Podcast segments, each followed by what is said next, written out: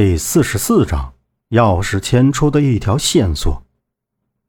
大强狰狞着面孔，但并没有发泄出来，而是扭过头继续挖他身下已经有大腿粗的洞。这个异常的表情和举动，根本不像是痴呆病人的表现。难道他疯了吗？周震爬起身后，看到身后从通道那头走过来的人，赶紧朝姚木喊道。赶紧把他弄出去吧！杨木拽起大强，大强还在拼命的挖着，两个人一起将大强往外拉。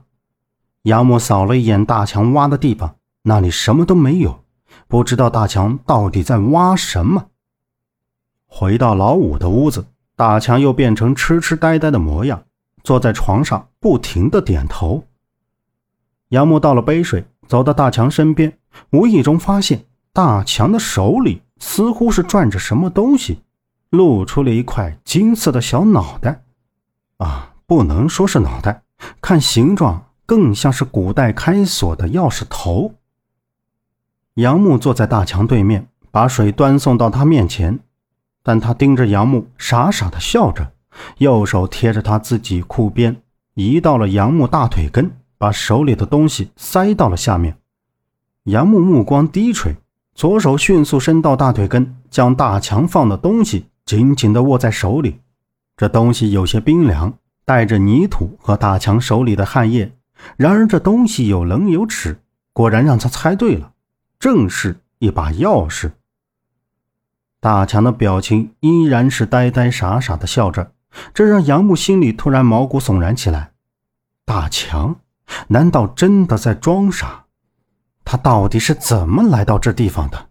他又知道些什么？这把钥匙又是来开什么的？为什么给了我呢？这些突然冒出来的问题，使得他的太阳穴一跳一跳的，眉头微微皱起。他此刻就想抓住大强的肩膀，将所有的疑问都让他吐出来。就在那么一瞬间，大强向他眨了一下眼睛。门外传来渐近的脚步声。杨木，这小子真是害人不浅呐！他们连饭都不给吃。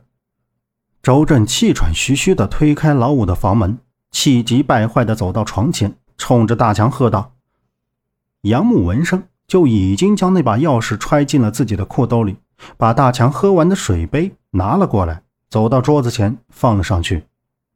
他们凭什么不给饭吃？难道真成了他们的奴隶不成？”这中午饭不吃还好，可是，一天不吃东西的话，怎么能行？再说，现在是新社会，他们能无法无天了？走，周震。周震看过来，知道杨木一定是会去找那门三爷，胳膊上的袖子往上裸了裸。老五这时端着一个托盘停在了屋子门口，看到杨木和周震两人的架势，瞬间给愣住了。杨木抬头瞅着端着四碗热腾腾面条的老五。一脸尴尬，大强从床上跳下来，嘻嘻傻笑着：“喂，看什么看？过来帮忙！”老五瞟着他们，把面放到了桌子上。老五说：“今天做饭的师傅不知道工地上的人都回来了，饭菜就只做了一半的人，还有一半人都没饭吃，现在还在做着呢。”他说：“看到大强发病，肯定是没吃上饭，所以就去做饭的师傅那儿。”煮了四碗面，也省得去跟那些人挤吃的了。老五还说，今天在矿洞发现了几具白骨，不知道那些人是怎么处理的，应该不会交给警察，肯定是找个地方给埋了，不了了之。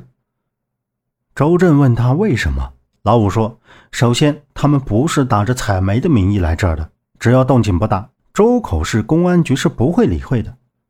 通过这阵子的观察。